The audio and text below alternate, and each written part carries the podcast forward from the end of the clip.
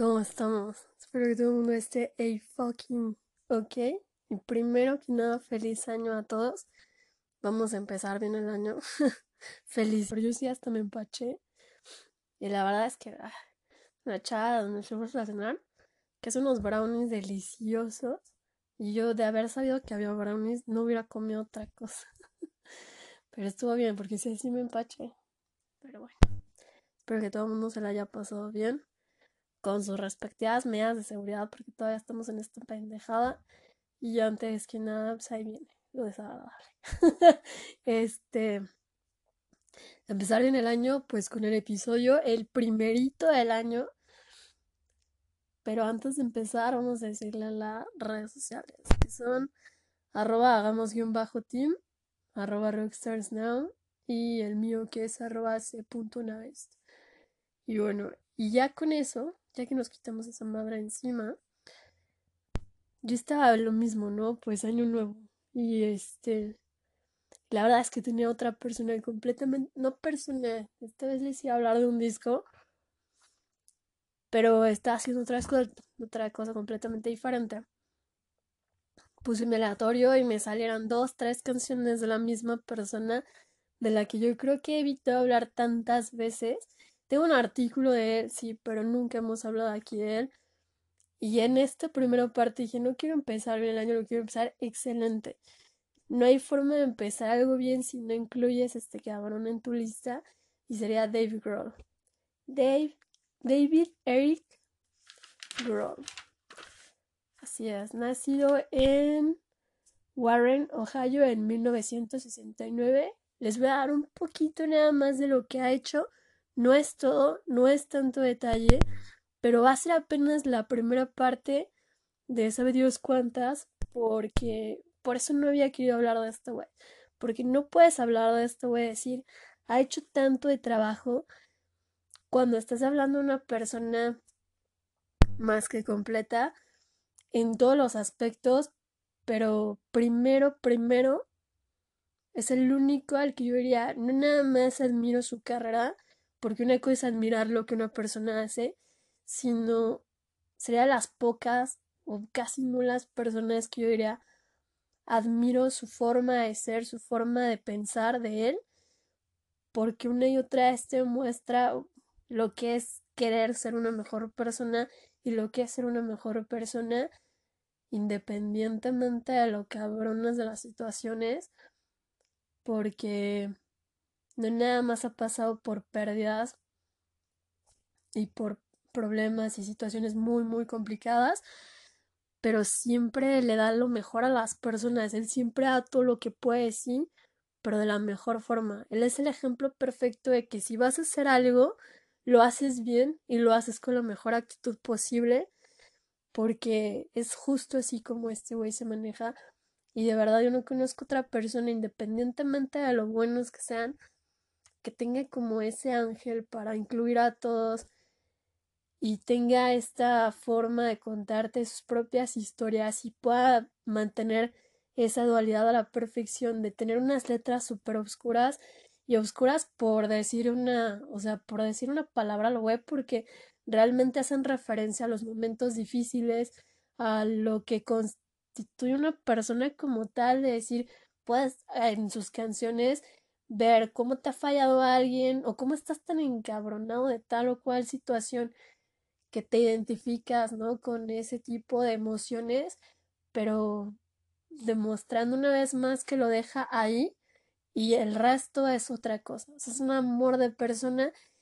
No lo conozco personalmente, pero, güey, o sea, lo ves una y otra vez, ¿no? Entrevistas, performance, grabaciones y, pues, güey, o sea, difícilmente a mí me pasa algo que es como, yo no sé, no confío mucho en la gente que pretende ser muy buena, que pretende ser muy, ay, porque generalmente a lo mejor, a lo mejor le ha tocado uno unas malas experiencias de, de gente que nada más pretende y evidentemente no es. Pero, pero él no, o sea, él no está haciéndote un papel, él no te está interpretando a un personaje que realmente no sea, no sea él como persona, como esencia. Es él en todos los sentidos y tiene todo eso que dices, wow, o sea, si yo, si yo a ser como alguien, no como lo que él hace, o sea, no parece así, ah, yo quisiera ser tú, sino tener esa esencia de, sin importarte todo lo malo, lo malo saber dejarlo de otra forma y ofrecer lo mejor a la gente, sea quien sea, ¿no? Eh, yo creo que eso es una lección bien importante que va aprendiendo uno a lo largo de los años, pero sin duda yo creo que es de esas personas que te inspiran a eso y más, ¿no? Pero hablando de su música en específico, el decir que él es multiinstrumentista es quedarse corto. Este güey es vocal, guitarrista, baterista, toca el bajo eléctrico, el piano y el sintetizador. Pero aparte de eso, o sea, aparte de ser un multiinstrumentista, toca tres cosas. No, toca prácticamente casi todo.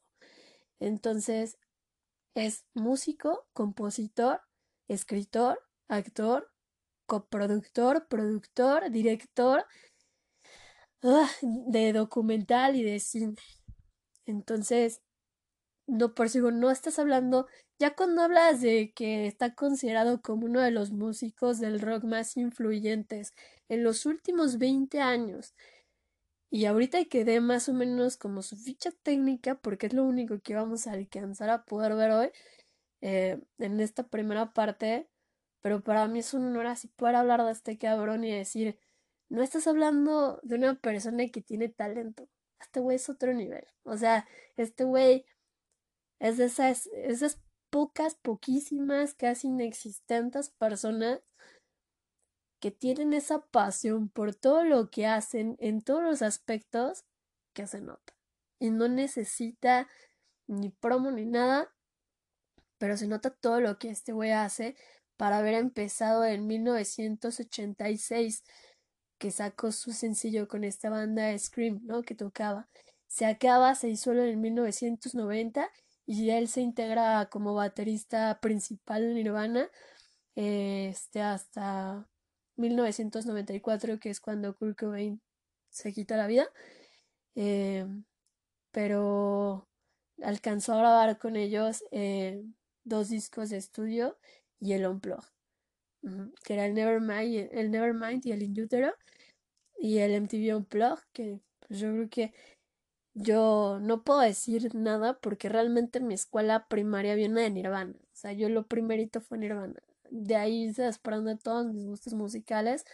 Pero primerito, quien trae esa cuna entiende de qué estoy hablando. Después de esto, él. Después de esto, él, de, de hecho en varias entrevistas ya ha dicho que él componía y toqueaba y hacía pistas de guitarra, pero cuando él se integra en Nirvana lo reclutan como baterista. Y entonces como nunca se sintió seguro en su lugar en esta banda, pues tampoco, o sea, tiene un tema que aparece en el Inútero, pero en el Heart Shape Box me parece, más bien pero realmente él no quiso como soltar todo su material y ese tipo de situaciones porque realmente no se sentía como con esa confianza, pero agarra el seudónimo de Late y saca un material que se llama Pocket Watch, que realmente nada más repartió entre muy pocas personas, pero en 1997 sale el segundo y último material en solitario bajo este seudónimo pero el material se llamaba Touch, que fue ocupado para la banda sonora de la película del mismo nombre.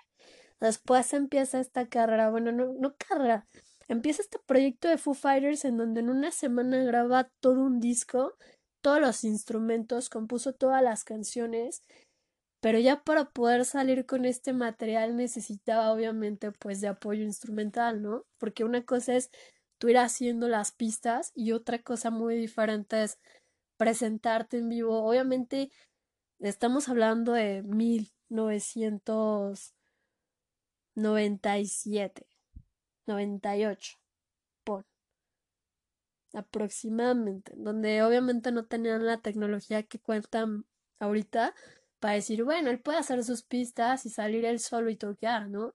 Sin ayuda de músicos, a lo mejor nada más con técnicos eh, o con ingenieros en sonido, pero pues realmente en ese entonces recluta a Pat, este, ¿cómo se llama? Pat Smear. Así es, Pat Smear en la guitarra, con quien ya había tocado en Nirvana, a Nate Mendel en el bajo y a William Goldsmith en la batería.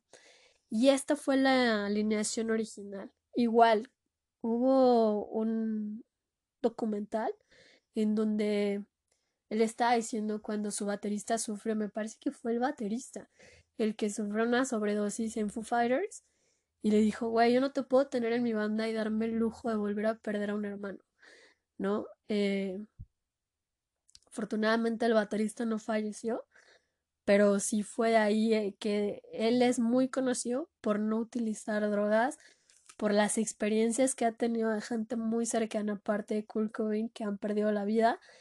Y entonces en esta banda, en su banda, donde es el headliner, él hasta ahorita, hasta la fecha, van por su décimo material de estudio, que hubiera sido este año que acaba de terminar, pero por lo que está pasando, no fue liberado. Pero ya tienen el décimo material de estudio y es una banda que ha estado activa por, pues sí, casi 20 años o más. Y después viene Probot, es otro de sus proyectos en el 2004, lanza este material que empezó como un proyecto en donde él vuelve a escribir todas las cosas, o sea, compuso todas las canciones, armó todas las, las letras y así, y él se da el lujo de poder hacer un disco de colaboraciones con sus cantantes de heavy metal favoritos, entre los cuales está Kalemi Killsmaster, Killsmaster eh, Max Cavalera de Sepultura, Jack Black de Tenacious D, eh, entre otros. Hubo gente que no pudo asistir y le mandó la pista grabada para que forma, o sea, a partir del 2009 se integra como miembro activo principal de Them Crooked Vultures. En su alineación está Josh Homme, está él y está John Paul Jones de Led Zeppelin. No hay nada más así bajita. Y en colaboraciones también sale con Tenacious D en el 2001 en su material homónimo en el 2006 en The Peak of the Destiny, en 2012 Rise of the Phoenix y en el 2018 en Post Apocalipto. Después con Quotza, cuando colaboró con ellos en el 2002, colabora en Songs for the Deaf y en el 2013 en Naka Clockwork. Y después continúa sus colaboraciones con Ghost en el 2013 en su material If You Have a Ghost y con Killing Joke en el 2003, igual con su... es un material homónimo. Y tú dirás, ¿en dónde está eso de que hace también este documentales? Bueno, en el 2013 hay mucha gente que no conocía este documental, pero escuchaba o topaba una o dos canciones del soundtrack de este documental que es súper famoso y una de mis dos de mis canciones favoritas son de este disco y este documental lo hace para narrar la historia del icónico estudio, Sound City Music Studio. Eh, se lo súper recomiendo, la verdad está buenísimo y digo, no voy a entrar en tantísimo detalle, pero tiene colaboraciones obviamente de Josh Homme, Trent Reznor, Stevie Nicks, Paul McCartney, Scott Reader, Chris Novoselic. Entonces, este, o sea, primero son dos partes, ¿no?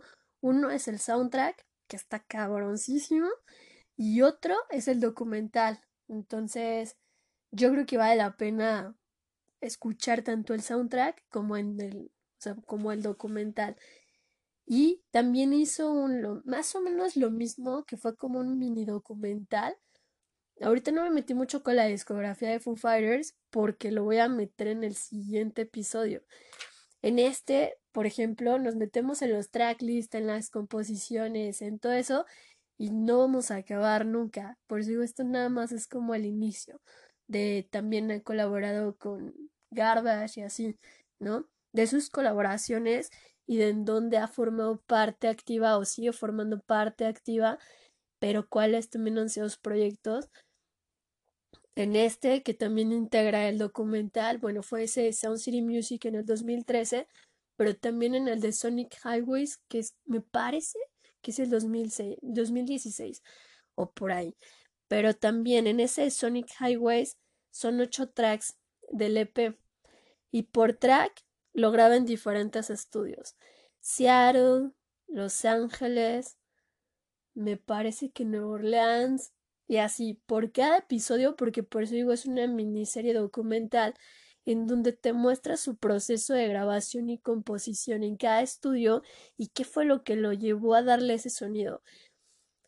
En ese muy particular, que también digo, es que de recomendar también es súper recomendable. Y en ese, en el de Rancho Luna Estudio, porque cada estudio tiene una historia muy interesante y él se dio la tarea de meter ocho eh, en esa miniserie documental en este tiene la participación de la colaboración del track con el guitarrista de The Eagles, que la verdad no tiene madre, pero te cuentan un poquito de la historia del estudio, o sea, digo, hablando muy aparte del de Sound City Music, en este se iba la tarea de hacerlo como un poquito más digerible, de más cortito, ¿no?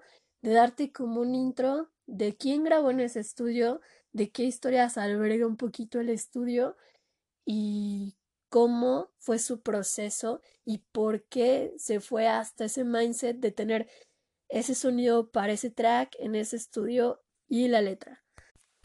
En donde también cuenta con diferentes colaboraciones. Este de Sonic Highways es un material de Foo Fighters. Ah, en Nueva York también graban. Este pero este sí es un específico de Foo Fighters porque era un material específico de ellos. Pero después en el 2018 viene otra, otra de sus, bueno, otro de sus proyectos que nace a partir de estar escuchando las prácticas de las pistas de las clases de batería de sus hijas.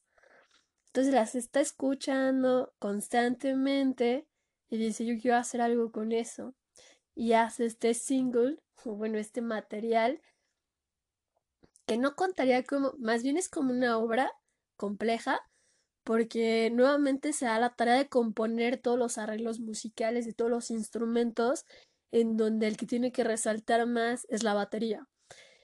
Y hace un documental de dos partes, en donde el primero desprende ese material o esa obra llamada Play toca en cinco versiones diferentes. Es una pista de 23 minutos. O sea, y la segunda parte es las hace una serie de entrevistas o pequeñas entrevistas con unos niños que están en esas clases de cómo es tocar batería, de cómo es X, ¿no? Está también muy interesante, esa sería la recomendación que yo creo que ahorita ya llevamos tres, ¿no? Que sería el de Sound City Music, Sonic Highways, el documental, y este que es el de Play. Todos traen obviamente, imagínate hacer todo tu material visual y musicalizarlo tú personalmente con todos tus arreglos. Según esto, o bueno, según lo que yo estuve investigando, este fue el proyecto más ambicioso hasta ahora de Dave Grohl por la complejidad de tratar de hacer su material, o sea, digamos que tocar a la perfección. Y si no viste esta película en donde el chavo casi pierde la cabeza tocando batería, no sabes lo difícil que es tener ese grado de ya, o sea, de estar tan metido en lo que haces, de tenerle tanto amor a lo que haces, de que no sé cuántas veces habrá tenido que escuchar esa pista una y otra vez para cerciorarse de que el material estaba justo como él lo quería. Obviamente, después de haber saqueado este material, pues no se puede presentar en vivo porque son...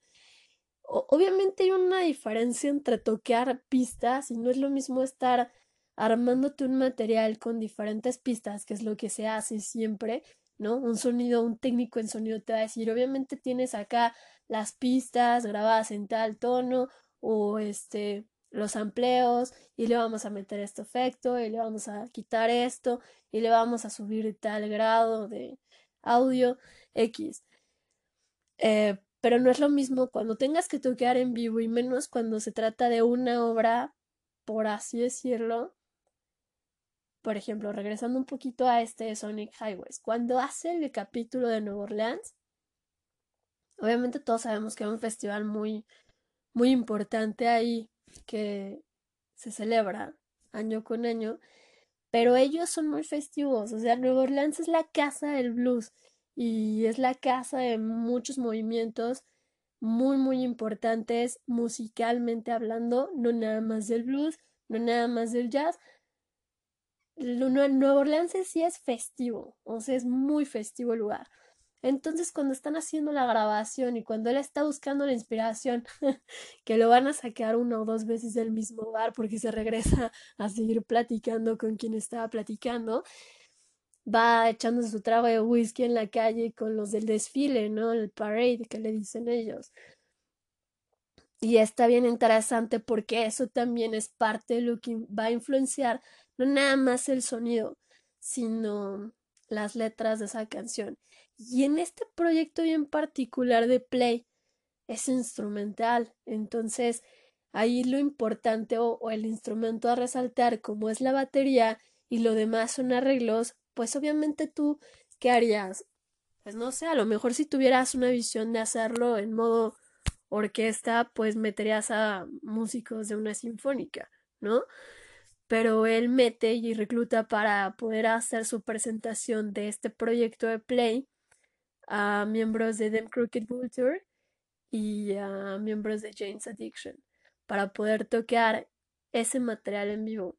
No sé cómo le cambió las versiones, que son cinco versiones diferentes, pero definitivamente es algo así que dices, pues vamos a darnos a la tarea de verlo. Por eso yo decía que no se puede. Esto es como el, el inicial, todo lo que ha hecho y de dónde ha pasado de una persona que empezó prácticamente nació siendo un músico. Cuando empieza a tocar guitarra, él era un niño. Entonces, el ser multiinstrumentista es una parte yo creo que bien orgánica de la gente que ya tiene como eso muy marcado, porque no nada más se llama una sola cosa y terminas haciendo muchas, pero su vista, más bien no su vista, su visión de cómo transmite eso, no tiene precio. Entonces ya estoy yo esperando a ver qué va a sacar ahorita, porque yo creo que es de los pocos músicos que siguen vigentes tanto en sonido como en audiencia como en todo. Y eso es bien difícil. O sea, si ya lo deseamos como de que hacer esa transición de esta vieja escuela, que él te, te da eso, ¿no? Eso es lo más, como, yo creo que lo más bonito es eso de, él te ofrece ese pedacito de historia, pero te enseña por qué es tan significativo para un músico, por qué es tan significativo para la audiencia del músico, por qué es tan significativo para quien consume el producto como tanto para quien lo genera. ¿Por qué le dan ese valor tan nostálgico a los estudios, a los lugares, a los sonidos, a los empleos, a las personas?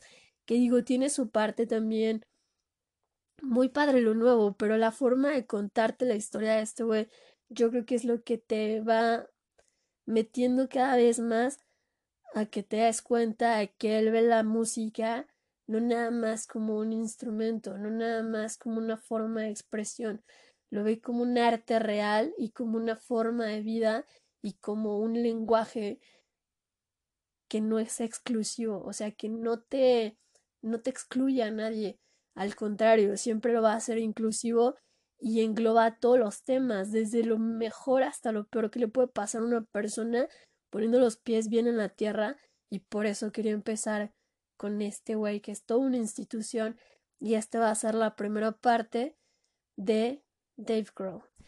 Y para terminar, pues yo nada más podría decir, escogí un tema en específico.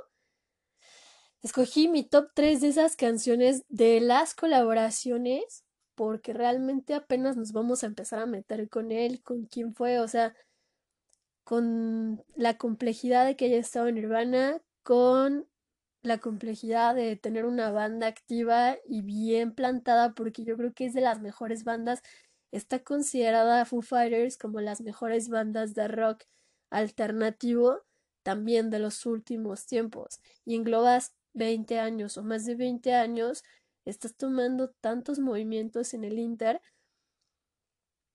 que siguen vigentes. O sea, no puedes decir, ah, tienen tantos años, porque lo siguen haciendo. Tan solo este año piensan sacar otro material. ¿Y cómo vamos a empezar este año mejor que con este güey? Hablando de Dave Grohl, y esta es la primera parte. Y entonces mi top 3 de sus colaboraciones o de sus participaciones, pues yo no sé, o sea, yo tendría que ir hablando, mi, daría mi top 5 de Nirvana, daría mi top 5 de cada disco de Foo Fighters, y aparte, pues lo único en lo que sí yo creo que puedo dar un top 3 es en el material que ha hecho, que para mí sería Mantra, eh, pues es que sí, esa de Mantra no tiene madre, o sea, Tan solo es que se me hace un poquito difícil porque Mantra me encanta, pero también me encanta esta canción que hizo que la interpreta Corey Taylor de From Kant to Kant, From Kant to Kant. Y también, o sea, ese solo, no mam, no tiene madre. Y puedes ver, yo creo que, ajá, me voy a ir, mi colaboración y mi top 2 para lo que él ha creado va a ser del Sound City Music Studio, el soundtrack y puedes ver el video. Yo no te recomiendo que escuches la pista nada más.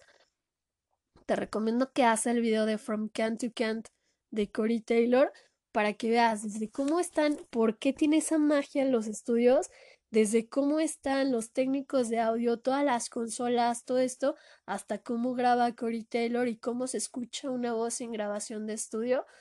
Y la de Mantra, porque en esa sale Trent Reznor y Josh Homme y este Dave Grohl haciendo esa pieza que también no tiene madre, pero tienes que verla. Más que escucharla, tienes que verla para entender el contexto emocional que te puede llegar a transmitir esta pista. Y esas serían mis dos recomendaciones para darle inicio a esta semana. Y pues bueno, así vamos a empezar el año. Entonces, feliz año.